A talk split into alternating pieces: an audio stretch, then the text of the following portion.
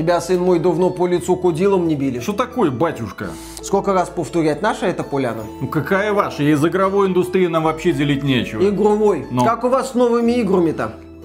Нет, пока их, да. С новыми консолями? В производстве. С новыми видеокартами для игроков? Ну, ходят слухи, что когда-нибудь они появятся, да. И как же вы деньги получаете? Мы продаем веру в светлое будущее предзаказов. Что же вы своим прихожанам и покупателям говорите? Мы им говорим, делай предзаказ на ультимативное издание и переродишься ты мета-человеком и сопроводить тебя апостол Цукерберг, светлейший из метавселенных. М, Я же говорю, наша это поляна. М, Догадался, блин, ладно. Будем делиться. 10%. 30. Грабеж! Слышал, в игровой индустрии это норма. Ладно, я поговорю с патриархом. У вас уже и патриарх блин. есть, хорошо. Смотри у меня, а то поставлю тебе NFT-метку кодилом на лице. Ай. Прости меня, владыка Фил, раба своего грешного, за подставу-то окаянную. Как теперь это разгрести? Приветствую вас, дорогие друзья, большое спасибо, что подключились. И это наша ежегодная рубрика «Ожидаемые фейлы 22 года». Каждый год мы собираемся в начале года для того, чтобы рассказать вам о наших прогнозах, что не так будет с игровой индустрией. И, как правило, большая часть этих прогнозов, к сожалению, сбывается. Но при этом, да, этот выпуск немного затянулся, потому что обычно мы записываем его в январе. Потому что в январе игровая индустрия только раскачивается, никаких новостей, тем более громких релизов нет. А тут раз громкое приобретение, два громкое приобретение, хопа, Сталкер 2 перенесли на конец года, и ты такой думаешь, ну блин, дайте время записать по фейлам, что ж вы уже заранее все начинаете сбываться, дайте нам немножечко подготовиться. Но, тем не менее, мы подготовили для вас 15 ожидаемых фейлов 22 года. Обычно мы записываем 13, но тут было уже, извините, не остановиться, потому что прогнозы неутешительны. Итак, первый фейл 22 года, который мы отметили, это God of War Ragnarok. И казалось бы, что может пойти не так? Студия Санта-Моника, известная, ни разу еще не лажала, представила нам прекрасную перезагрузку God of War. Игра очень понравилась людям, что на PlayStation 4, потом на PlayStation 5 и, конечно же, пользователям ПК, которые познакомились с Кратосом и его боем как раз в 22 году. Но, тем не менее, есть большие сомнения в том, что God of War Ragnarok станет столь же успешной игрой. Почему? А потому что первая часть, перезагруженная первая часть, она была законченным произведением. Отношения отца и сына Точка. Это очень простое камерное произведение, где боги существуют где-то там на фоне. Один, Тор, какие-то там еще товарищи. Нет, нет, нет. У нас вот конкретно ребята, которые идут к самой высокой точке во всех мирах для того, чтобы развеять прах своей матери. В конечном итоге у них это получается, и они спокойненько возвращаются в свою избушку, чтобы дальше, так сказать, укреплять свои отношения. Но чем будет следующая часть? И вот здесь у меня большие сомнения, потому что с одной стороны это должно быть уже другое приключение, другого формата. Нам обещают путешествия по всем девяти мирам, причем я надеюсь это будут большие миры, а не так, как в God of War, где каждый отдельный мирок это по сути отдельная комната испытаний, или коридор испытаний, или лестница испытаний. Хочется уже чего-то более внушительного. Плюс к этому подзаголовок Рагнарёк подразумевает, что это уже будут сражения с какими-то мощными богами, и Кратос по старой привычке будет заново зачищать пантеон, чтобы потом, не знаю, занять место Одина или отправиться куда-то еще. Вроде там в Египте красивые курортные места, можно туда с семьей сгонять, почему бы и нет, заодно почистив там всех товарищей.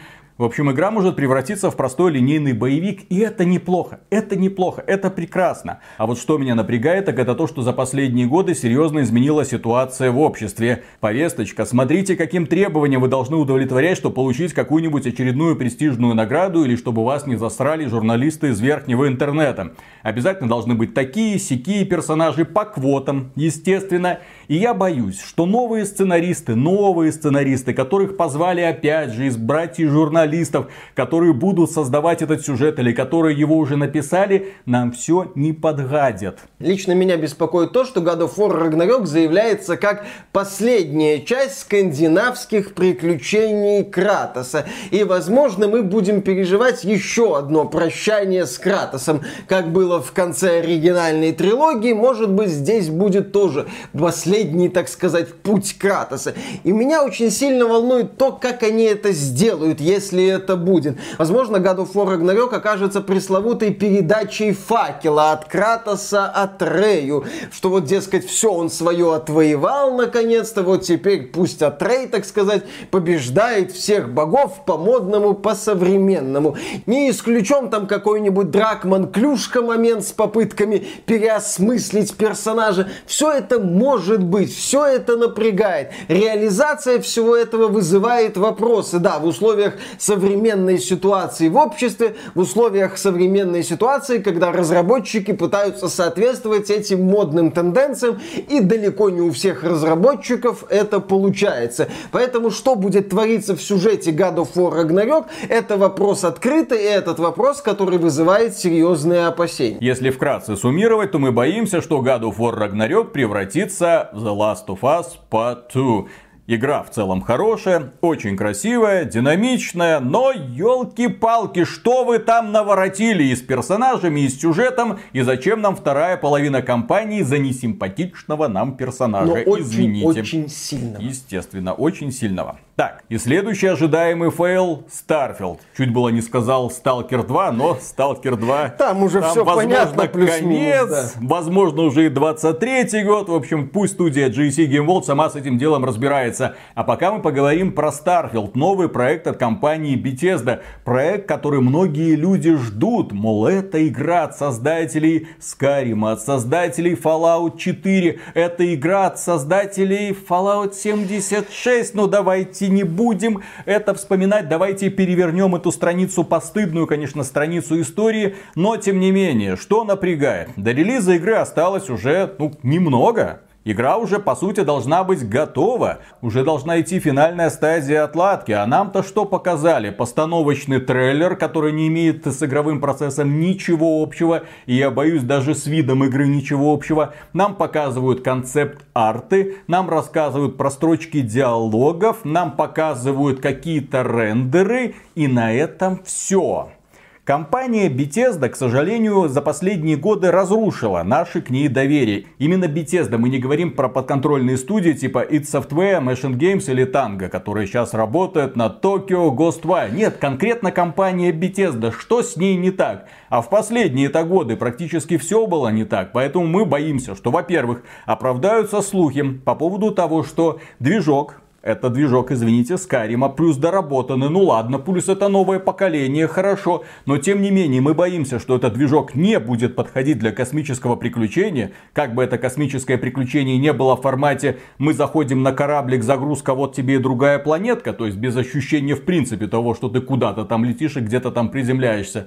Ну и, конечно же, мы опасаемся того, что компания Bethesda не сделает шаг вперед, что это будет, по сути, тот же самый Fallout, только в космосе, только разбиты на маленькие биомчики. Вот у нас одна такая планетка, здесь разгребайся с квестами, вот здесь другая, третья, четвертая, вот и все. Такой The Outer Worlds. Ну, это, кстати, будет еще не самый плохой вариант. Что меня беспокоит по поводу Starfield? Во-первых, то, что последней одиночной игрой на данный момент от компании Bethesda, ну именно в студии разработчика, был Fallout 4. Игра целом годная, но с вопросами, и вышла она достаточно давно. Более того, Starfield является несвойственной для компании Bethesda игрой. При этом, когда компания Bethesda последний раз пыталась сделать несвойственную для себя игру, получился Fallout 76.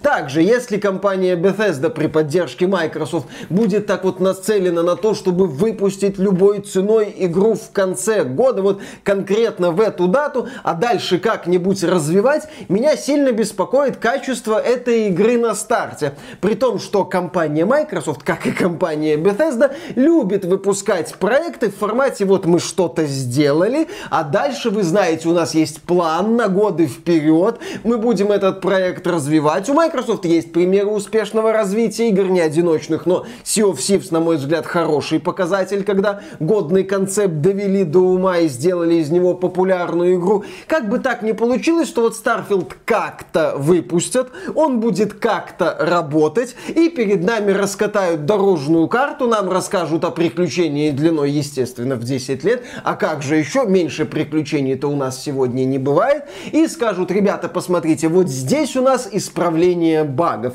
вот здесь у нас добавление новых элементов, вот здесь мы будем собирать отзывы для того, чтобы исправить вот это, вот это, вот это, вот это. Вы ждите, вы самое главное, подпишитесь на Xbox Game Pass, ведь Starfield будет доступен на релизе в Xbox Game Pass, и ждите каких-то обновлений. Меня вот это вот беспокоит. Меня беспокоит, как Bethesda справится с новыми вызовами, как Bethesda сделает вот этот вот шаг, ну, или вперед, либо в сторону. Не так давно одна польская студия пыталась сделать качественный скачок вперед, в итоге качественно так с головой нырнула в известную субстанцию, до сих пор пытается отмыться.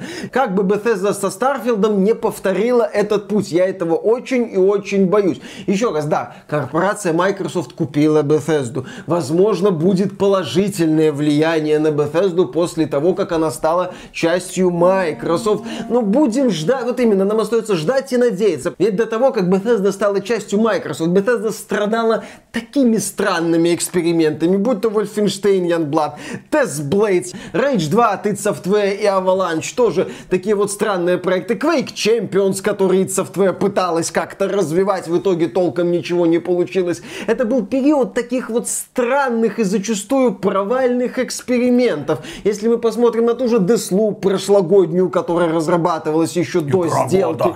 Да, да, да, да, да, тоже такой спорный проект. То есть мы увидим вот эти вот странные, спорные, неудачные решения. Чем будет Starfield неким новым началом для Bethesda или продолжением вот этих странных, спорных, неудачных решений, посмотрим. Но опасений будь здоров. Я бы также отметил, что у компании Microsoft есть дурная привычка, от которой она все никак не хочет избавляться. Выпуск проектов в незаконченном состоянии. Причем это становится для нее уже нормой, к сожалению. Вот мы выпустили Age of Empires 4. В самой игре куча опций серенькие с надписью Coming Soon. Выпускают Halo Infinite, ну, когда там кооператив, ну, Coming Soon. Посмотрим Forge еще, туда да. же.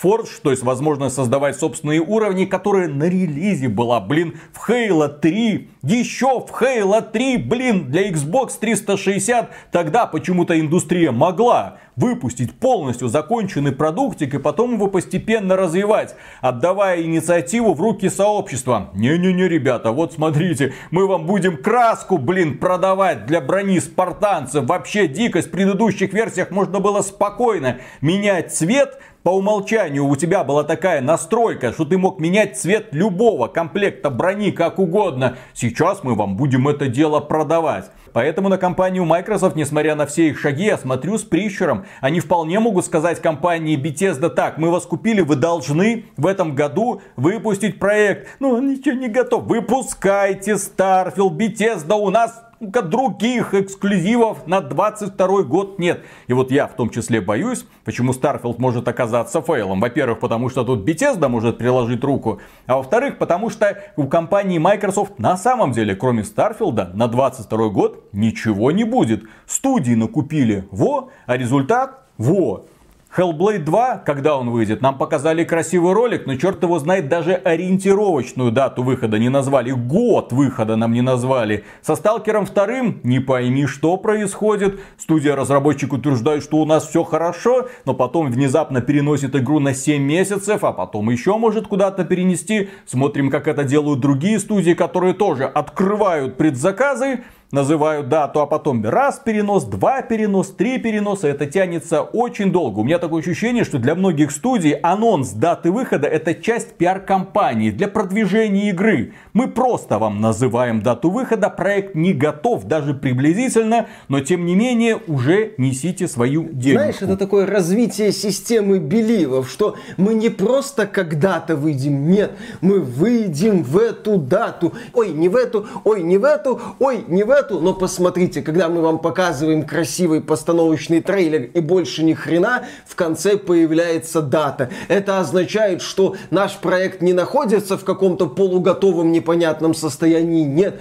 это означает, что наш проект находится в более-менее готовом состоянии. Правда, как выясняется потом после неудачных запусков и расследований Шрейера, проект на момент анонса вот этого трейлера находился в неготовом состоянии, но, что называется, широкая общественность об этом не должна думать. Широкая общественность в момент показа трейлера с даты выхода должна думать о том, что посмотрите, процесс идет, игра готова. Bloodlines 2 передает, кстати, привет. Вам показали крутой трейлер постановочный, вам показали и типа нарезку геймплея, вам потом представили игру, в итоге открыли предзаказы. Ну, ребята, вы что, нам не верите? Никому в этой индустрии сегодня верить нельзя. Никаких предзаказов в принципе нельзя поощрять эту постыдную практику, которая оказывает пагубное влияние на индустрию. И следующий ожидаемый фейл это бизнес Electronic Arts. Не просто Electronic Arts, а в принципе бизнес Electronic Arts в 2022 году. Компания, кажется, уже просрала абсолютно все полимеры, которые у нее были. Прошу прощения за банальность этого грубого термина, но тем не менее. Что с Battlefield, понятно. Battlefield это бизнес, который у нас занимает где-то 10%, и мы на него главную ставку не делаем. Теперь у нас главная ставка это Apex Legends и развитие.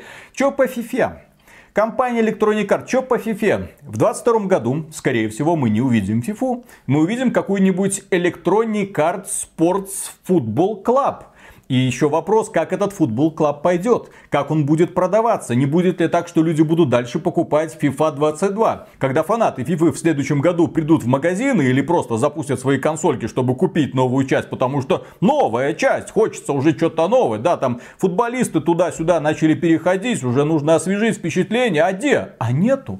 Потому что будет какая-то другая игра. Компания Electronic Arts будет долгое время вам рассказывать, что это почти то же самое, только без вот таких и таких и всяких лицензий. Фанаты не все, но часть может пройти мимо. Соответственно, это окажет существенное влияние на бизнес Electronic Arts. Или они могут продолжить все-таки пойти на уступки и заключить соглашение с организацией FIFA. Возможно, так будет. В общем, здесь неопределенность. Дальше что у них еще есть? Ну, вроде как Need for Speed они собираются перезапустить в очередной раз. Ждем, надеемся, верим? Или ждем просто очередной провал? Миша любит Need for Speed, потому что каждая новая часть из последних, естественно, удивляет его по-новому и по-новому же разочаровывает. Ты знаешь, вот ты говоришь про бизнес FIFA, я бы сделал ставку на премиальной части бизнеса FIFA за пределами спортивной линейки и за пределами The Sims. Потому что в этом вопросе, когда ты смотришь на то, что есть, что называется у Electronic Arts, ситуация грустная. Да, ты с такой вот ожидаемой грустью ждешь очередного перезапуска Need for Speed и смотришь на это думаешь, ну,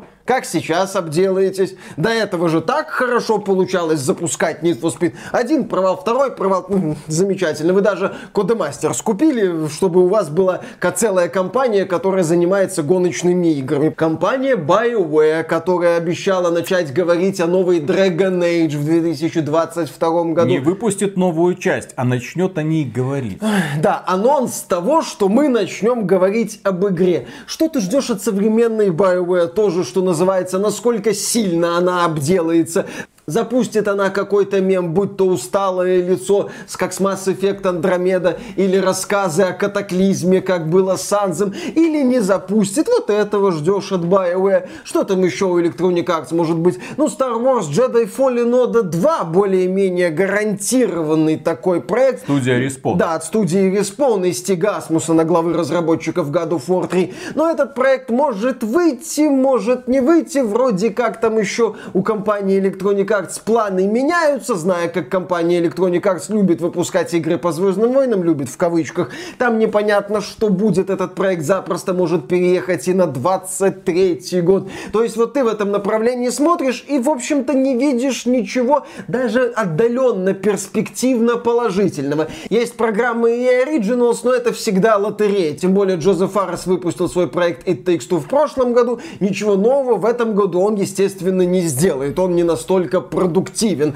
Все. То есть, когда ты смотришь на Electronic Arts, ты ждешь либо, ну, какой-то такой занятный фейл типа Need for Speed, либо лучше ничего, как от новой BioWare. А не что надо. с Battlefield 2042? А, А, что с Battlefield 2042? С одной стороны, да, игра потеряла аудиторию, практически всю. Но с другой-то стороны, продавали ультимативное издание с четырьмя боевыми пропусками сразу. Четыре сезона предполагается. Будет дальше развитие? Или как? От этой аудитории, которая поддержала по полной, будет решено отмахнуться и никак не компенсировать?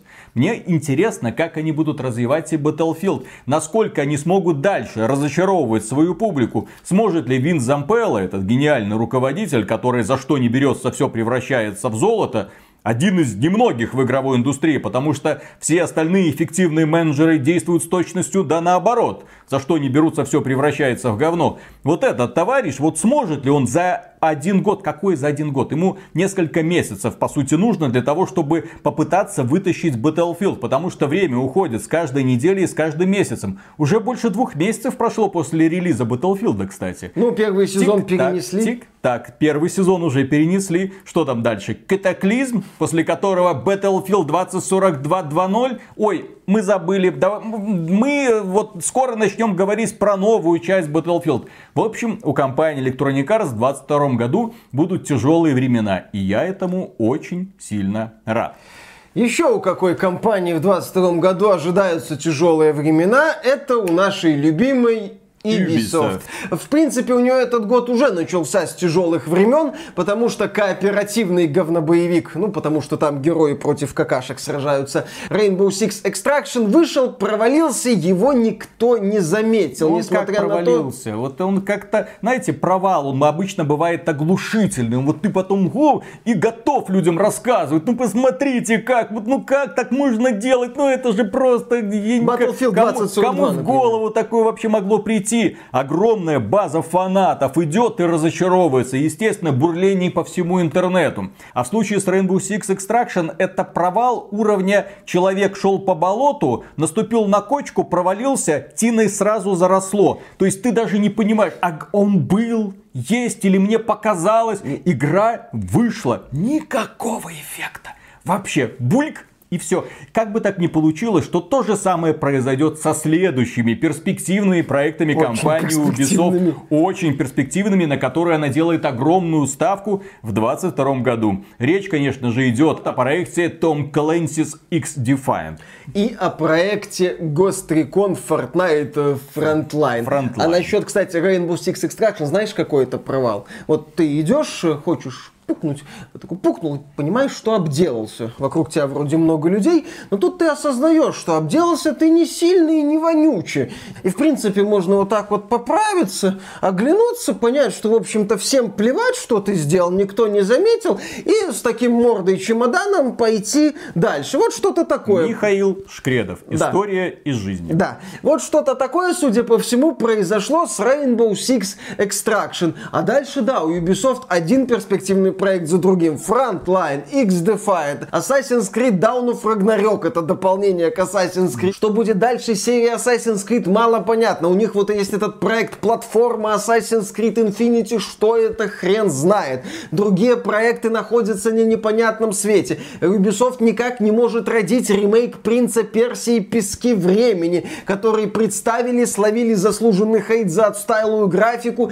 и перенесли на неопределенный срок. Вроде игра по по Аватару. Frontiers of Pandora. Должна появиться в этом году, но появится ли она, мы не знаем. Компания Ubisoft в последнее время очень любит переносить и отменять проекты. Давно уже ничего не слышно по Beyond Good and Evil 2, и слава мать его богу, потому что от современной Ubisoft можно ждать только какую-то подлянку. Я хочу, чтобы Beyond Good and Evil первое запомнилось у меня как цельное сюжетное приключение от старой Ubisoft, которую я любил. Поэтому да, с Ubisoft входит в этот год, уже вошла в этот год с кучей проблем, рассказами об NFT и крайне мутными перспективами. Есть один проект, на который есть большая надежда, но доступен он будет только пользователям Nintendo Switch. Называется Mario and Rabbids Sparks of Hope. А знаешь почему? Тактическая стратегия, Да. пошаговая. А знаешь почему? Потому что в процессе разработки вот этого Mario плюс Rabbids Sparks of Hope в офис Ubisoft иногда входит Миямото, открывает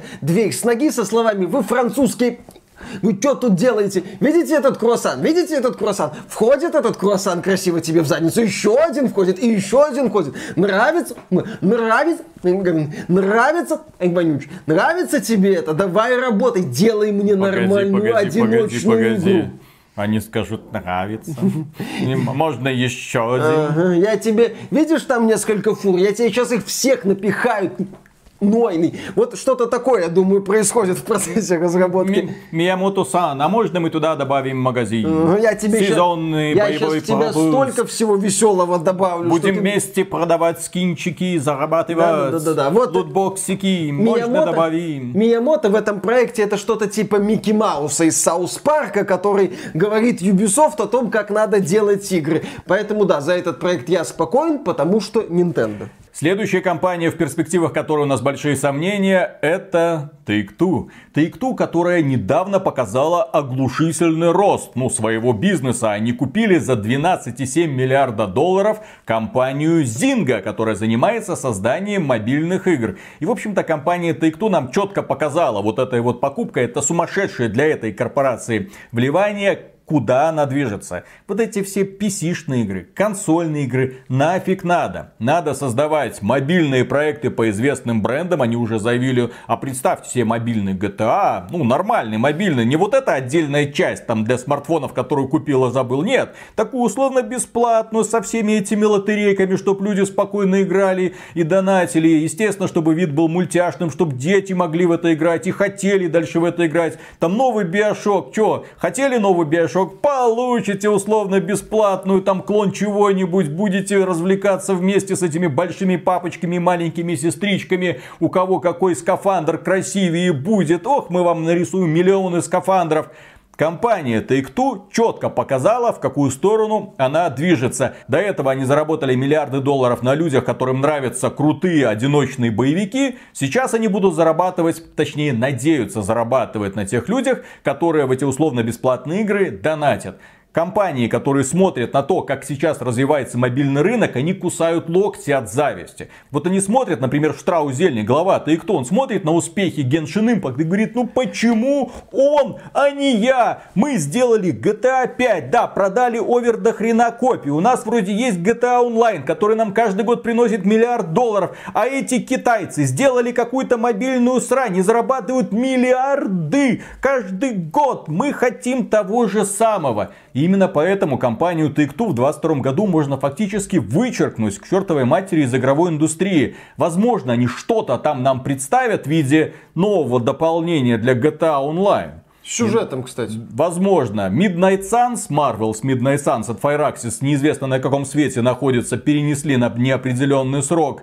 Tiny Tina's Wonderlands, это ответвление самостоятельное от Borderlands, возможно выйдет, но очевидно, что это проект уровня The Outer Worlds. Ну, то есть продастся там как-то. Вот, главная перспектива. Если наши подозрения оправдаются, это будет очень плохо. Потому что мы любим бренды, которые есть у компании Take-Two. Но Судя по всему, компания развивать эти бренды хочет только в одном направлении. В том самом направлении, которое мы презираем.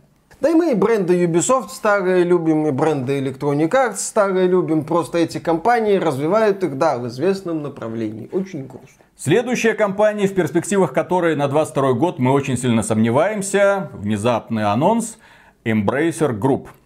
Дело в том, что эта компания вызывает у нас большие подозрения. Это огромный конгломерат, которому принадлежит огромное количество студий и издательств. Это THQ Nordic, это Koch Media, это уже и Saber Interactive, это и Gearbox Software, и еще десятки-десятки других компаний, которые, как нам говорят, работают чуть ли не над сотней игр. Огромный такой вот механизм, который работает, если отталкиваться от финансовых отчетов, работает в холостую. Embracer Group, для понимания, чистыми заработала за 2021 год 50 миллионов долларов. Вот это вся. Вот это вся компания, которая на одни покупки просрала сотни миллионов долларов, вот она заработала 50 миллионов долларов. Общий оборот компании составил миллиард а чистая прибыль 50. Понятно, что какие-то деньги ушли там на дополнительные покупки. Но у меня вопрос, а если бы в 2021 году не выстрелил проект под названием Вальхейм, который сделали 5 шведов? Продажи этой игры составили 7 миллионов копий. Это сумасшедший успех.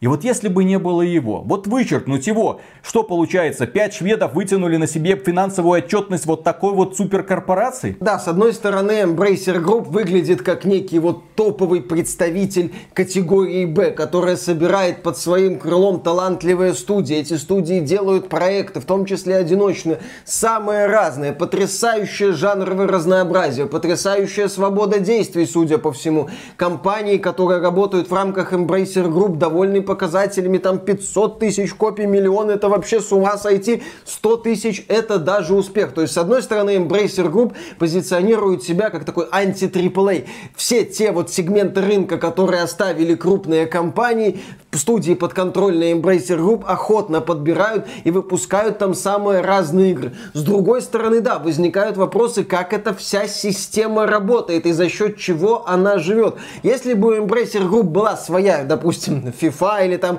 своя GTA Online, некая такая вот супер доилка, которая раз в год стабильно приносит один, другой, третий миллиард долларов дохода, и за счет этого Embracer Group может все это вот веселье категории B оплачивать. Но Embracer Group нет такого стабильного источника дохода. И здесь возникает вопрос, как они функционируют, как они собираются продолжать функционировать. Потому что если случится серия провалов, что будет дальше? Embracer Group начнет отказываться от каких-то студий, подразделений, ну, потому что они что, будут работать в холостую? Год, два, три, что дальше? С биомутантом, например, в прошлом году утечка Нордик прокатила, а если бы раз не прокатила, два не прокатила, три не прокатила, доилки нет, нет кубышки, из которой можно компенсировать все расходы, все вот эти вот убытки потенциальные. Что будет? Да, здесь очень интересно наблюдать за развитием Embracer Group и за ее перспективами. Это компания, которая не устает расширяться. Нам постоянно заявляет о том, что мы купили еще, еще, еще. Прям как Microsoft, который тоже мы еще купили, еще купили, еще купили. Нам мало. Результат где? Когда уже будете показывать результат? Именно поэтому я вспомнил про ребят, которые сделали Вальхейм. По сути, вот эти ребята продемонстрировали самый большой успех в рамках всего этого конгломерата. До определенного момента похожая ситуация была и у компании Sony, когда у них было огромное количество внутренних студий, и только один проект из десяти себя оправдывал. И доход от продаж Uncharted 2 какого какого-нибудь покрывал все потери от других проектов, которые не взлетели. Я не знаю, как устроен бизнес Embracer Group, как они там делятся своими доходами, но мне кажется, что в определенный момент часть студий, которые работают, которые показывают результат, не захотят быть частью вот всего этого конгломерата, где остальные ребята сидят просто и что-то там ковыряют, получая при этом хорошую европейскую зарплату. И следующий фейл, который мы, конечно же, ждем, это Next Gen версия Cyberpunk 2077. Эта музыка будет вечной.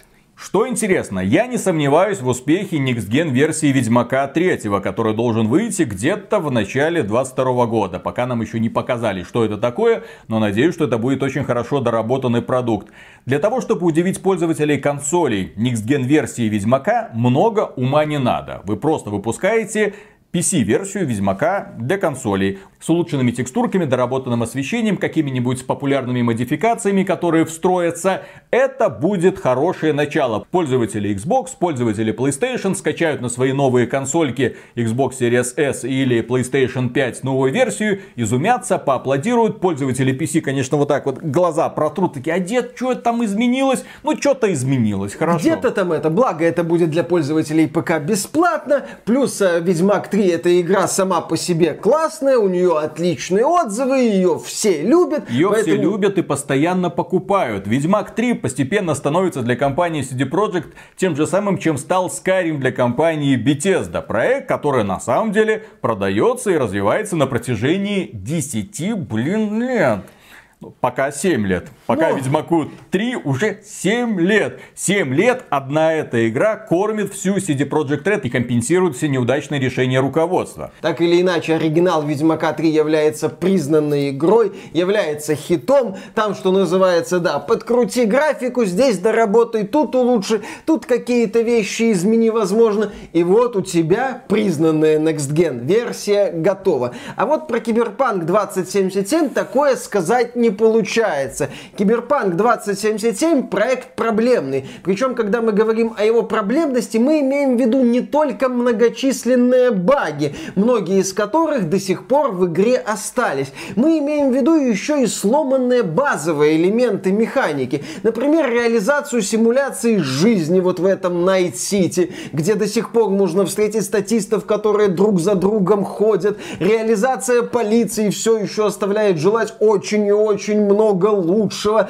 Разработчики там сделали, что полицейские появляются где-то поотдаль, но это все равно выглядит глупо. Ролевая система все еще изобилует лишними элементами, ее надо полоть, полоть и еще раз а полоть. А разработчиков надо пороть, пороть и еще раз пороть, да. Интерфейс, который тоже надо переделать. Когда мы говорим о Киберпанке 2077, о некой Next Gen версии, мы невольно ждем от нее шагов вперед. Не просто графики. Да, Извините, просто... графика дело не поможет, тем более, что они там смогут улучшить, чтобы эта PlayStation 5 не взлетела к чертовой матери. Нужны конкретные изменения именно в ядре игры. Но вопрос, чем занимаются ребята, которые создают Next Gen версию Киберпанка. Потому что, по сути, они занимаются как раз таки обновлением внешнего вида на этом все. Вот я боюсь именно этого что пользователи PlayStation 5 и Xbox Series X в лучшем случае ждет, ну, лучше тени, где-то текстурки, ну, может, освещение, и на этом все. Если оно так и произойдет,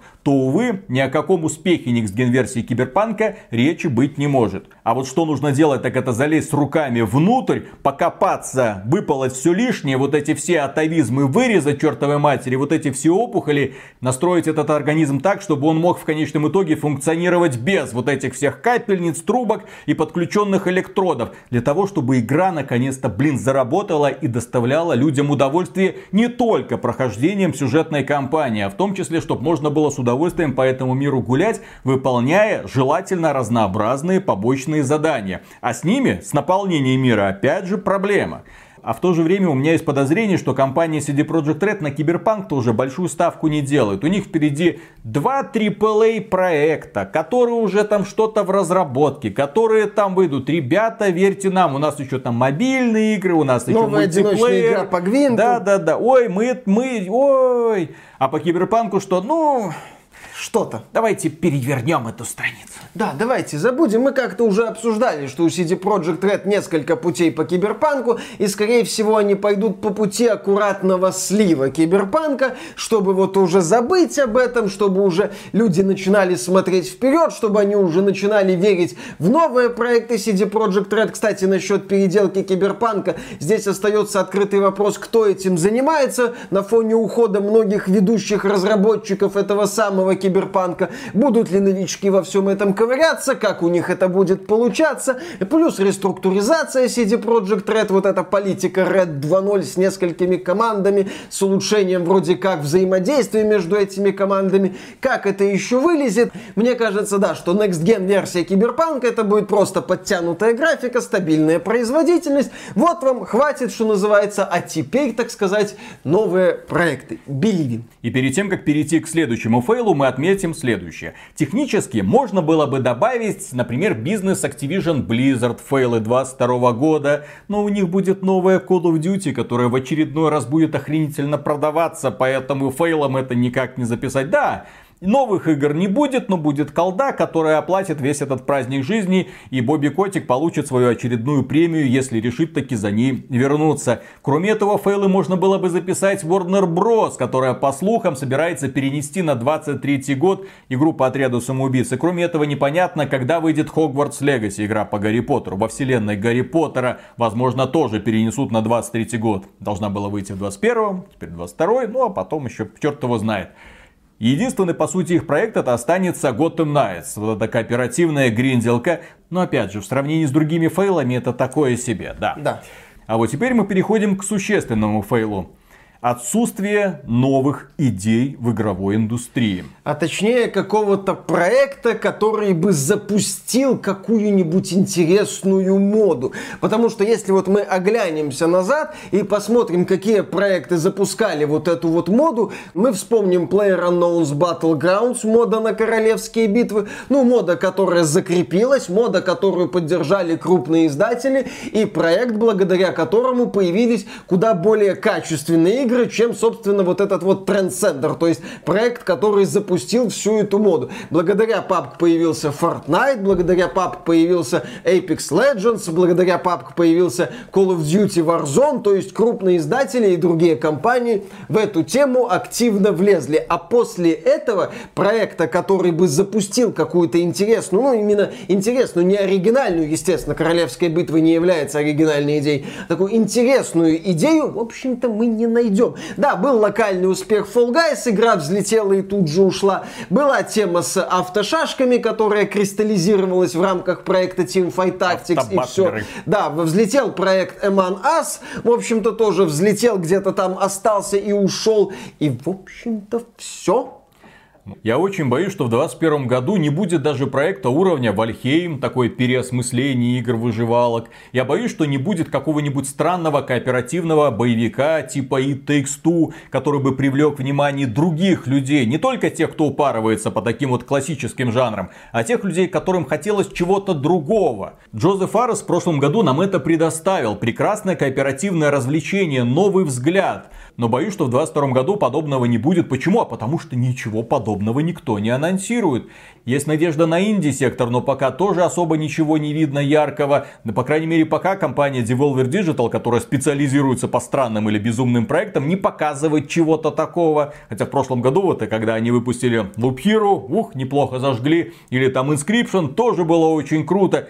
Хочется свежих в конечном итоге идей, перемалывания вот этой вот хорошо известной жвачки с разным визуальным оформлением в определенный момент может людям порядком надоесть. Индустрии нужны свежие идеи, нужны новые жанры. Не просто так есть мнение, что новые жанры запускают инди-студии. Так не только инди-студии, простые энтузиасты. Но у простых энтузиастов в последнее время забирают инструментарий. Человек хочет что-то сделать на движке или какую-нибудь крутую модификацию, а тут приходят разработчики и начинают его больно по бить иском. Мол, что ты делаешь? Удаляй, не надо так делать. Мы сами знаем, как развивать нашу игру. У нас вот тут дорожная карта на 10 лет, блин. Кстати, подожди. Да, насчет новых идей иронично, но чуть ли не самыми главными, самыми ожидаемыми релизами первого полугодия являются Dying Light 2, который такой вот сиквел Dying Light 1 в формате аккуратный сиквел, как я говорил в обзоре, Ubisoft в эпохе расцвета во времена Xbox 360 и PlayStation 3. Такой сиквел бы за года два спокойно бы сделала без проблем. И Elden Ring, который не скрывает, что является Dark Souls 3 в открытом мире.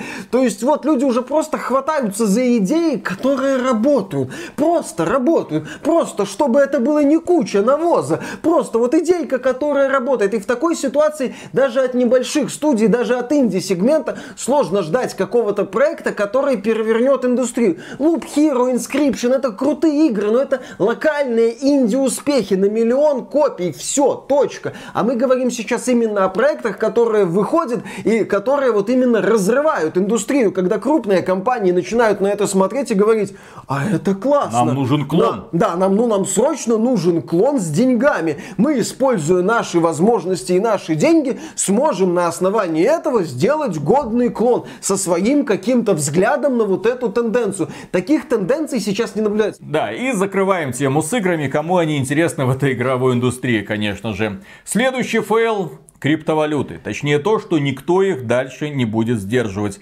В один момент мы было подумали, что в России собираются весь этот рынок урезонить. Мол, все, запрет криптовалют, запрет майнинга, все. Давайте, ребята, уже это все отметем. Ну, по крайней мере, вот здесь, вот у нас на рынке СНГ, эта поляна будет зачищена так же, как в Китае. Но нет, внезапно оказывается, что власть дала назад. Этот вопрос нужно переосмыслить, оценить, составить прогнозы для того, чтобы правильно для того, чтобы богатые продолжали дальше богатеть, а бедные продолжали беднеть.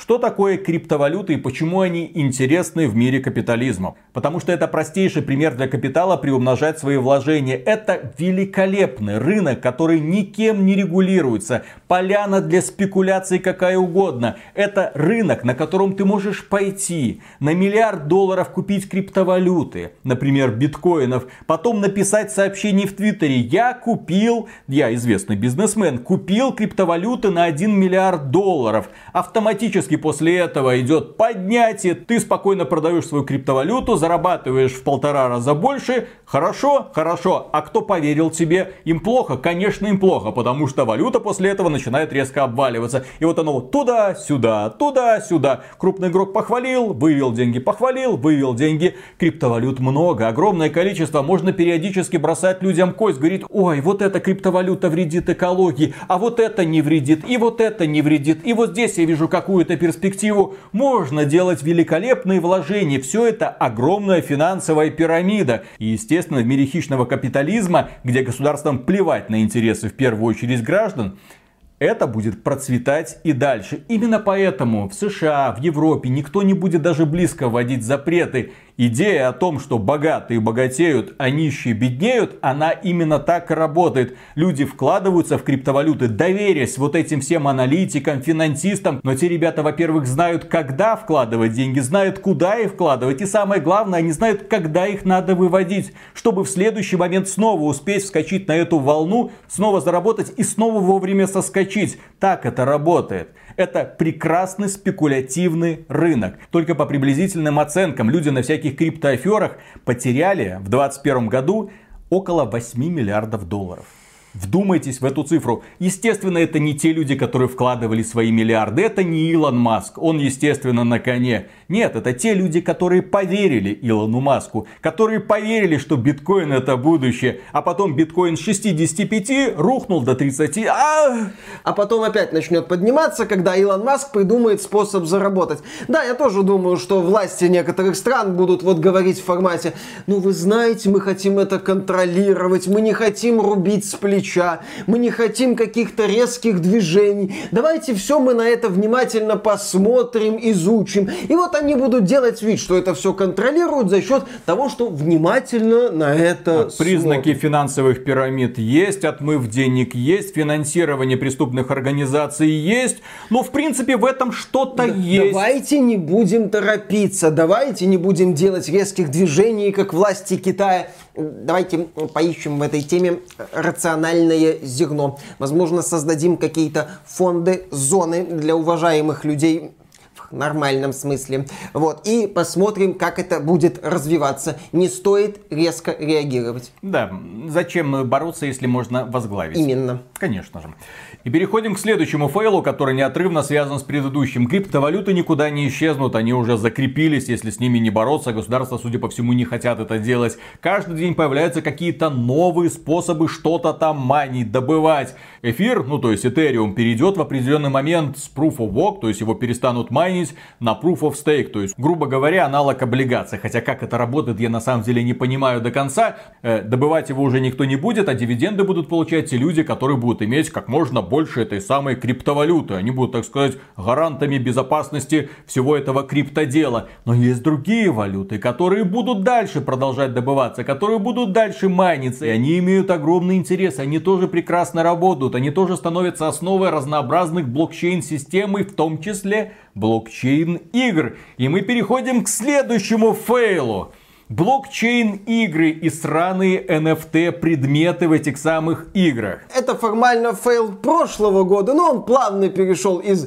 конца прошлого года в начало этого. В 2021 году он был фейл по другой причине. Тогда крупные компании и даже небольшие студии пытались такие выходить и говорить, мы начинаем новую инициативу продажу NFT предметов. Компания Ubisoft вышла, обосралась, компания GSC Game World вышла, обосралась, компания Team 17, создатели Worms вышли, обосрались, уже сказали, в этом году. да, уже в этом году, но тем не менее сказали, ну ладно, мы отказываемся от этого. Некоторые деятели культуры говорили, ну все, теперь мы тоже входим в бизнес NFT, NFT голоса. Ой, я тут подумал, оказывается, меня засрали из-за этого решения, поэтому я отказываюсь поддерживать это направление. В прошлом году и в начале этого были такие вот случаи. Но в то же время мы видим в 2022 году, что крупные игроки не потеряли интереса к этому бизнесу. Более того, мы видим, что вот это вот окошечко возможностей с каждым месяцем, с каждой неделькой становится немножко шире. Вам в голову постоянно будут вбивать мысли «играй и зарабатывай» играй и зарабатывай. Вот смотри, в эту игру ты просто играешь и получаешь удовольствие, а в нашу ты можешь играть, получать удовольствие и зарабатывать. У тебя есть шанс выиграть какой-то предмет, NFT предмет с уникальной меткой в блокчейне. Ты знаешь, что такое блокчейн? Ай, не задумывайся. Главное, что есть NFT метка и, возможно, кому-нибудь ты сможешь этот предмет перепродать за реальные деньги. Ты хочешь этого, ты хочешь этого. И, конечно же, люди говорят, да, ну, вроде неплохо, мы хотим. И вот в эту сторону они думают думают, пока публика это принимает в штыки, пока массовые игроки говорят, блин, куда вы лезете? А с другой стороны есть другие компании, которые ничего не боятся. Они запускают свои собственные блокчейн-игры и радуются жизни. Зарабатывают уже миллионы, если не десятки миллионов долларов еще до запуска своего проекта. Привет, и, Питер Мулинье. Да, привет, Питер Мулинье. Конечно, компания Electronic Arts, компания Activision Blizzard и прочие другие, они смотрят на это, хотят в этот бизнес влезть, но видят сопротивление со стороны людей. Но никто не мешает создать маленькую дочерненькую компанию, которая Они... будет что-то такое. Эти компании просто понимают, что пока рано. Пока пусть шишки набивают компании типа Ubisoft, которая пытается нас убедить, что NFT это для блага игроков, что это для того, чтобы вы еще и зарабатывали, что это новые возможности. Не будьте идиотами, вы когда-то схавали DLC для лошади, схаваете NFT NFT, поэтому давайте, так сказать, мы сейчас поднажмем. И вот Electronic Arts и Activision Blizzard, поскольку могут себе позволить прийти на этот праздник жизни чуть позже и начать запускать свои NFT-проекты чуть позже, они следят за развитием событий. Пока у мелких студий не у всех получается запустить NFT, потому что эти мелкие студии еще завязаны на играх. Например, компания Konami на играх особо уже не завязана, поэтому она NFT запустила, отхватила порцию ненависти, месте ей, в общем-то, на это плевать. Компания Atari тоже на играх особо не завязана. Она сообщила о вот этих вот NFT лутбоксах. Люди, конечно, охренели. Да, метавселенные и прочее.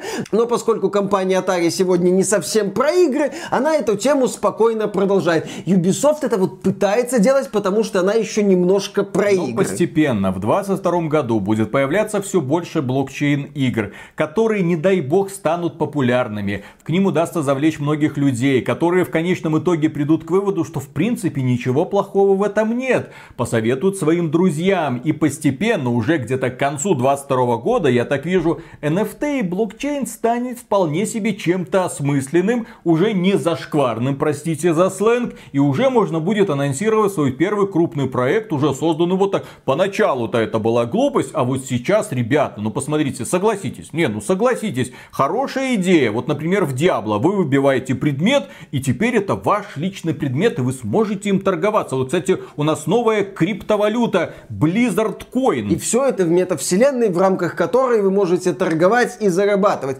Да, на сегодняшний день беда в том, что многие NFT проекты это именно что NFT, а от игр там в общем-то ничего и нет. Но если какая-то компания предложит неплохую более-менее игру, которая как-то стоит на ногах, которая не напоминает просто вот в ширму для NFT, NFT, и в ней будет NFT, и эта система закрутится, это заработает, люди начнут приходить, и тогда, да, тогда вот окно Авертона раскроется, и крупная компания увидит, что так, ребята, достаточно просто не вести себя максимально грубо. Если себя вести более-менее аккуратно, это все может прокатить. В свое время такая система прокатывалась тем же Overwatch, когда Blizzard выпустила качественную мультиплеерную игру, в которой были платные лутбоксы со случайными призами слезами. И многие люди говорили, ну, ребята, игра-то сама, окей, ладно, лутбоксы. Окей, Genshin Impact тот же, который запустился чрезвычайно успешно. Сама игра крепко сбитая, такая гринделка в открытом мире.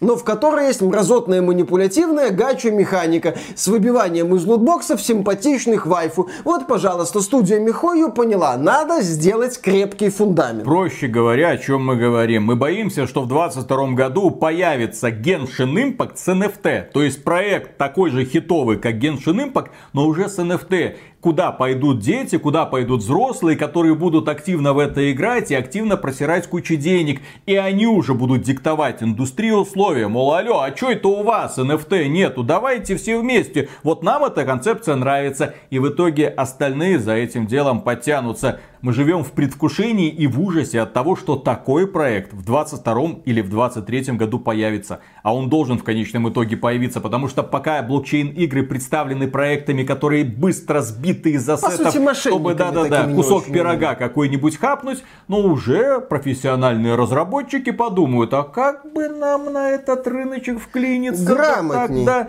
для того, чтобы окучить и, так сказать, подмять. И вот тогда начнется главное. Итак, следующий фейл, который опять же неразрывно связан с предыдущими, с криптовалютой в частности, потому что на видеокартах эта самая криптовалюта майнится вполне себе прекрасно. И речь не только об эфире, даже если эфир перейдет на Proof of Stake, к сожалению, это проблемы не решит, потому что других криптовалют, которые майнятся на видеокартах, да жопы. И майнятся они примерно с той же самой финансовой выгодой. Эфир пока самая прибыльная криптовалюта, но и в спину дышат остальные. И в 2022 году компания Nvidia, ну у нее есть такая традиция, раз в два года запускать новое поколение видеокарт. Да, несмотря на то, что пандемия, проблемы с поставками, с логистикой, с производством, но вроде как надо что-то будет представить.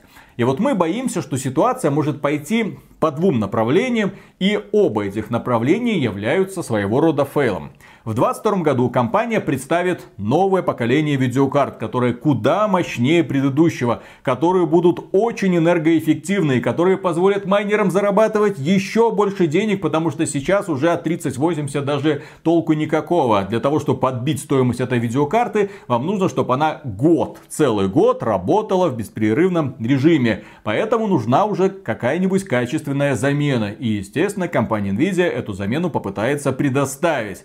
Есть только одна проблема. По какой цене она предоставит эти самые видеокарты? С одной стороны, эти видеокарты могут продаваться, как и раньше, там 500-700 долларов. Где продаваться? Ну, может, вот для майнеров они продаются по таким примерно ценам. Они же как-то добывают на свои криптофермы. У них есть уже налаженная система поставок от продавцов на майнинговые фермы, естественно, кому интересны эти геймеры, они зарабатывают свои собственные денежки. Если компания Nvidia сделает им такой прекрасный подарок, то ничего не изменится. Мы продолжим дальше страдать от дефицита видеокарт. Ну, игрокам останется только побираться на Авито и наблюдать объявление И видеокарт. не майнено. Да, да, да, да, да. И наблюдать объявление видеокарт 30 серии по больным деньгам, без гарантий, зато с честным максимально заявлением бывшего владельца, что ни в коем случае только для Не игр майнил. Да, не да, да. майнил. Не майнил, вот тебе крест не Только майнил. играл. Конечно, только играл с этими вот криптовалютами. Сейчас слышал в игровой индустрии это тоже очень модно. Ха! Или с другой стороны, компания Nvidia может пойти на куда более радикальный шаг для того, чтобы испортить э, майнерам малину. Повысить цены на видеокарты. Ну, если видеокарта отбивается за год или там за полтора жизни, это хреновая сделка. Это поначалу это было великолепное решение, потому что можно было взять видеокарту там за 700 долларов, она себя за несколько месяцев отбила, а дальше начала приносить прибыль. А если она будет стоить по рекомендованной цене не 500 долларов, а допустим, ну, каких-нибудь 900, или 1000. А представьте себе, если базовая цена на видеокарты повысится на 30-40% по умолчанию. И именно таким способом компания Nvidia будет бороться и с майнерами, и с перекупщиками, и с игроками, по сути. Потому что раньше они не могли купить нормальную видеокарту, потому что перекупщики за нее ломили сумасшедшие деньги. А сейчас компания Nvidia будет за нее ломить сумасшедшие деньги. Да, зачем компании Nvidia перекупщики, если она может продавать видеокарты по цене, как у перекупщиков? Да, это в любом случае такая вот безвыходная ситуация, как ни посмотри. С одной стороны может случиться красивая презентация с выгодными ценами на видеокарты. С этих выгодных цен игроки только грустно посмеются и прекрасно поймут, куда эти видеокарты пойдут. Или презентация с ценами на видеокарты уже высокими, но тогда игроки вполне разумно скажут, так все равно это уйдет майнерам, это во-первых, и я, извините, тысячу долларов за видеокарту платить не готов, это во-вторых. Как бы здесь Nvidia не повернулась, все равно это выглядит не очень хорошо по отношению к игровой индустрии, и в принципе, да, глядя на возможный анонс новых видеокарт, ты только смотришь на это и думаешь, зачем? Мне интересно, компания Nvidia будет на вот эту эту презентацию 40 серии звать разработчиков игр? Будет ли нам Хуанг трехмерный, настоящий, неважно, рассказывать о том, посмотрите, вот Battlefield 2042 было 100 FPS, сейчас 150, или просто уже, что называется, поймет, для кого она эти видеокарты делает, выйдет, выдаст графики хешрейта и скажет, ребята, отличная тема, вот цена, вот графики, мы ушли. И следующий фейл тоже относится к игровому железу, на этот раз игровые консоли. Дефицит игровых консолей был в 2020 году, потому что они только вышли, PlayStation 5, Xbox Series X. В 2021 году, естественно, потому что люди хотели купить, а тут у нас и пандемия, и логистика, и производство, и, и все. Да, бедная компания Sony отчиталась о том, что хотела вот 20 миллионов продать, а продала всего-навсего 17 миллионов PlayStation 5. Не потому что консоль плохая, а потому что не смогли в достаточном количестве ее произвести, только и всего. И дальше, к сожалению, это продолжится, потому что пандемия на нет сходить не хочет. Более того, появляются новые извращенные версии этих самых вирусов, которые выкашивают население. Правда, эта болезнь проходит теперь в более легкой форме, что хорошо. Но тем не менее, это продолжится. Дефицит останется. И у производителей консолей появится новая интересная возможность. Не в 22 году, возможно, это произойдет. Но может быть в 23 или в 24, но хитрый план уже зреет нужна новая ревизия. Нужна новая ревизия, которая будет стоить не 500 долларов за PlayStation 5 или Xbox Series X, а 700. Или 600. Или 600. Ну, подороже, потому что сейчас, очевидно, спрос намного превышает предложение. Так почему бы не повысить цену, чтобы на этом неплохо зарабатывать? Вот смотрите, перекупщики на этом зарабатывают очень хорошо. Почему компании Microsoft и Sony должны стоять в стороне от этого праздника жизни? Вам расскажут. Ой, новая ревизия, новый техпроцесс – не 10 терафлопс, а уже целых 11. Теперь уж точно 4К плюс 60 FPS. Не всегда и не везде, но тем не менее мы к этому стремимся. Возможно, повысят даже емкость накопителя. На PlayStation 5 сколько там доступно? 600 с чем-то гигабайт? Ну, будет. будет там 800 или даже терабайт. Вот супер новая крутая версия. 700 баксов, ну 800, ну ладно. Сколько там у перекупщиков стоит? Ну вот, вот такую цену и заломим. Да, платформы-держатели оказались в очень непростой ситуации. Острый дефицит полупроводников, невозможность насытить рынки необходимым количеством этих самых консолей и перспектив на то, что ситуация улучшится, особо нет. Sony, да, отмечает, что продажи PS5 уже замедлились. Консоль уже продается хуже, чем PlayStation 4 за аналогичный период. 17 миллионов против 20. За текущий финансовый финансовый год Sony снизила прогнозы по поставкам PlayStation 5, по-моему, на 3,3 миллиона штук. Это очень серьезный удар. Это очевидно, что запуск нового поколения консолей буксует и продолжит буксовать. И в этих условиях, что Sony, что Microsoft, им что делать? Вот они не могут произвести больше консолей. Им остается кормить перекупщиков. Или, может, да, за счет такого вот решения, представив как бы новую улучшенную версию консоли нового поколения, как-то снизить спрос, чтобы вот спрос и предложение как-то начали хоть как-то сочетаться, все равно они не могут поставить столько консолей на рынок, сколько надо. Ну, может, хоть каких-то денег на этом поднять. Sony и Microsoft едва ли это хотят делать, но вот вся эта ситуация на рынке, мне кажется, подталкивает их к таким решениям. Всех она подталкивает, особенно производители чипов, которые говорят, не, ну мы, конечно, подняли на 20% стоимость, а сейчас хотим еще на 30 а что вы нам сделаете, как бы? А потом, ну еще, ну посмотрите, тут же на рынке, вот смотрите, за вами какая очередь. Вот они готовы платить, а вы готовы платить? Вот компания Apple готова Готов. платить, а вы? А вы, ну, ну, ну все, давайте. Да. И потом компания Sony, компания Microsoft с понурой головой выходят к общественности, говорят, с прискорбием сообщаем, новая ревизия будет стоить столько-то и столько-то. Но она будет лучше. Да. Ну, Microsoft может попытаться, так сказать, нагадить Sony, удержав цену в 500 долларов, продавая консоли в серьезный минус, но это мы еще посмотрим, удастся ли эту идею Филу Спенсеру протащить, а, поскольку Сати Наделла может сказать, слушай, ну 700 миллиардов на Activision, ладно, но мы тут еще и на консолях теряем, на этом теряем, на всем теряем, когда там Game Pass выйдет в плюс, хрен его знает, может хоть на чем-то начнем И, зарабатывать. кстати, по поводу железа от компании Microsoft стоит отметить, что эти ребята свои ноутбуки, клавиатуры и прочее продают очень недешево. Очень недешево это все стоит, поэтому, да, на щедрость рассчитывать наверняка не приходится.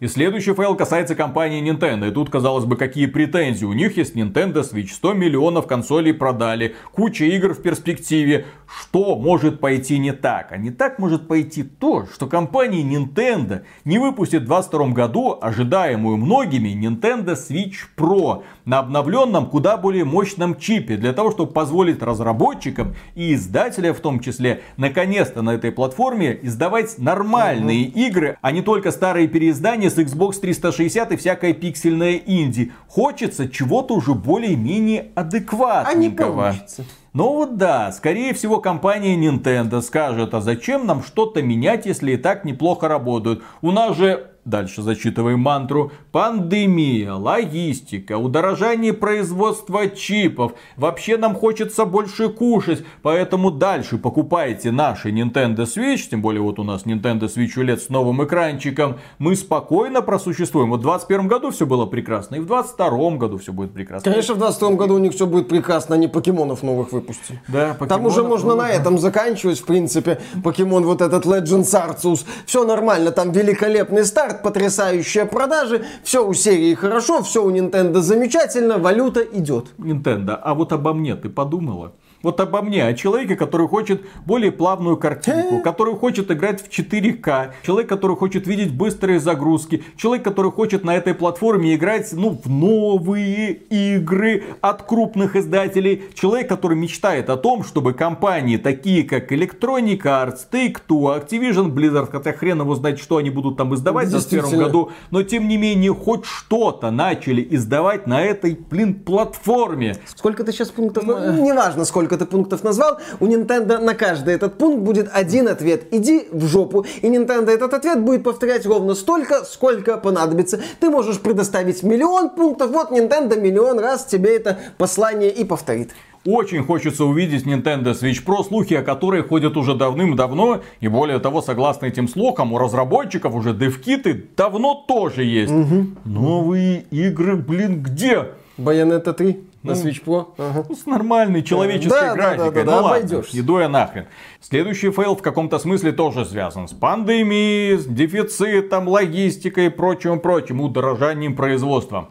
Steam Deck. Готовится к выходу Steam Deck. Новая портативная консоль от компании Valve, которая собирается предоставить нам новое видение гейминга, PC-гейминга. Ну, то есть ты берешь все свои PC-игры, которые тебе будут доступны в дороге. Форм-фактор такой же, как у Nintendo Switch, только лучше. Консолька мощнее, консолька интереснее, плюс к этому тебе не придется заново покупать игры. Есть только одна проблемка. С одной стороны, операционная система SteamOS. Это операционная система, основанная на Linux, и, к сожалению, далеко не все игры адаптированы. Поэтому всю вашу библиотеку игр, скорее всего, не удастся запустить на этой самой Steam Deck. Или удастся, но с ограничениями, с какими-то багами. Есть огромная таблица, где указано, эта игра прекрасно работает, это хорошо работает, это удовлетворительно работает, это, ну, ну запускается.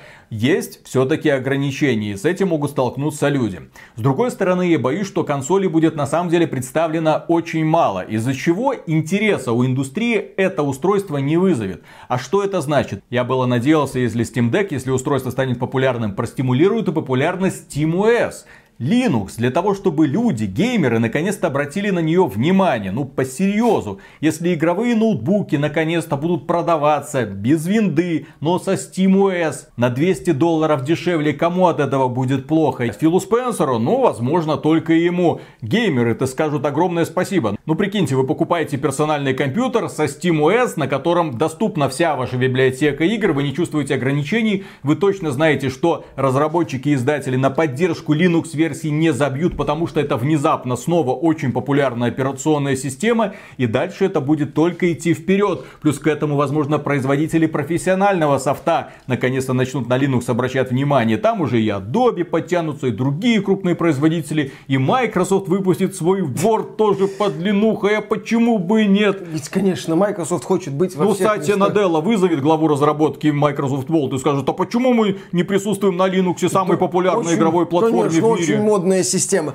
Для того, чтобы это все началось, Steam Deck должен стать действительно супер успешным на старте. То есть он должен сделать примерно 10 миллионов продаж устройств вот так вот по щелчку пальцев. А этого вряд ли случится, потому что дефицит, Да, да, полупроводники, потому что Steam Deck, все шансы есть на то, что запуск Steam Deck это будет такой вот запуск в формате вот блогеры покажут, вот энтузиасты получат, вот простые люди на это все посмотрят, скажут, ну замечательно, интересно и пойдут дальше.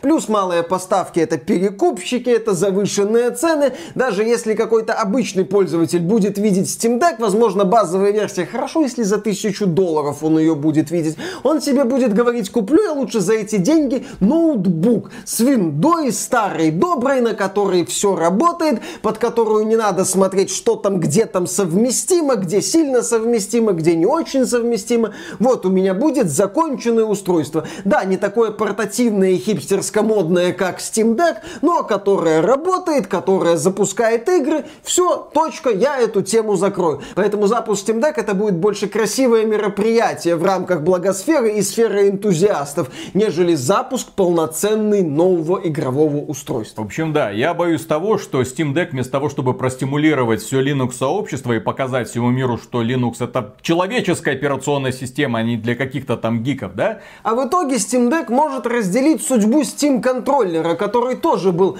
классным таким интересным решением, который предлагал огромное количество возможностей, который предлагает, кстати, самые гибкие из возможных в принципе на геймпаде настроек, но который надо настраивать под каждую игру, у которого куча специфических элементов и который, да, не нашел какую-то свою широкую аудиторию. То есть есть энтузиасты, которые нам говорят, это классно, офигенно, там у меня получилось, я играю, получаю удовольствие. Да, они есть, все хорошо, но говорить о каком-то массовом сегменте, увы, не приходится. Массовый сегмент это какой-нибудь стандартный геймпад от Xbox, которым при желании можно и пару гвоздей забить. Да, и потом компания Valve через пару лет выйдет и скажет, извините, мы прекращаем поддержку Steam Deck. Почему? Ну, потому Эксперимент, что... очевидно, Нет, эксперимент удачный, эксперимент хороший, проблема с поставками. Есть у людей желание купить это устройство, но стоит недорого, блин. Ага, Особенно если будет продаваться по рекомендованной цене, конечно же. Люди хотят это купить, энтузиастов миллионы. Но если они не смогут поставить, то все это загнется просто на этапе планирования. Вот такая была прекрасная мечта для развития игровой индустрии у Гейба Ньюэлла. Но, извините, и на пандемию, ограничения, удорожание, Ну, вы вот это знаете, всё, короче, да, да, этот да, да, да, мы не смогли поставить в достаточном количестве и обосрались. Увы. И последний фейл, о котором, конечно же, стоит поговорить, это перспективы компании Sony как игрового издателя. Потому что компания Sony недавно вывесила свой новый финансовый отчет, в котором четко показала, что она планирует на ближайшие даже не год, а ближайшие несколько лет. 10 игр-сервисов. 10 игр-сервисов от внутренних студий, конечно же. Внутренние студии, которые она или уже купила, привет компания Bungie, или уже владеет, привет компания Naughty Dog и Santa Monica, которые что-то уже готовят, или собирается еще кого-то купить для того, чтобы они что-то там разрабатывали. Откажется ли Sony полностью от этих дорогих приключений? Нет. Но это такой недвусмысленный намек на то, что количество этих приключений вряд ли увеличится, а то может бы и уменьшится. То есть сейчас у нас сколько? Сколько, 2-3 в лучшем случае бывает. Ну, будет 1-2 или вот 2, ну, 2-3 там в какой-нибудь особо сытый год, посмотрите, мы можем. Но именно что, да, вот эти вот красивые игры от Sony, игры формата, да никто так больше не делает, игры формата, да никто столько денег в сюжетное приключение, пускай в открытом мире не вкладывает, игры формата, да вы посмотрите на эти детали, их больше не станет. Нет, их будет будут, ровно да. определен... Еще раз, их будет, да, ровно определенный набор для поддержания имиджа, для поддержания вот этого вот «посмотрите, как мы можем». Но вот эти вот игры, они именно что перейдут из сегмента «мы так делаем, это наше главное направление» в сегмент «ну, мы так делаем, мы так можем, точка». А дальше игры-сервис. А через 10 лет современные блогеры, но уже повзрослевшие, будут с тоской вспоминать. А помните, Naughty Dog когда-то делала не бездумные мультиплеерные шутаны, когда-то сингловые игры. Эх, были времена. Кстати, помните, когда-то компания Sony вообще выпускала одиночные игры? А помните, когда-то вообще в индустрии, блин, были одиночные игры, а не вот эти вот игры-сервисы с дорожной картой на 10 лет вперед.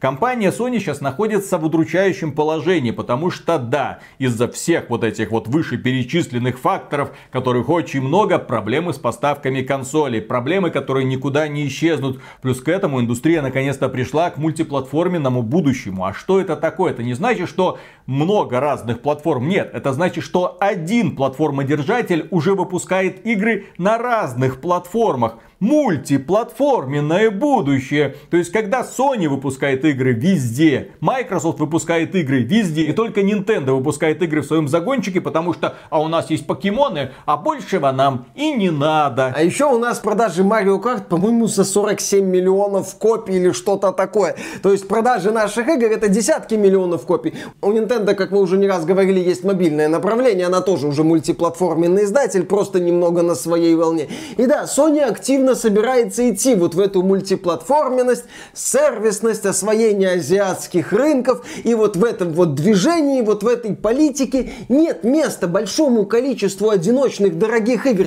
Они просто в таком количестве не нужны. Они нужны в формате вы видите? Вы видите? Да, да, вот вы это видите, замечательно. А теперь переходим к основной части, так сказать, банкета. Вот одна игра-сервис, вторая, третья, четвертая. Что-то из этого взлетит. Где-то здесь должен быть наш Genshin Impact. Где-то, наверное.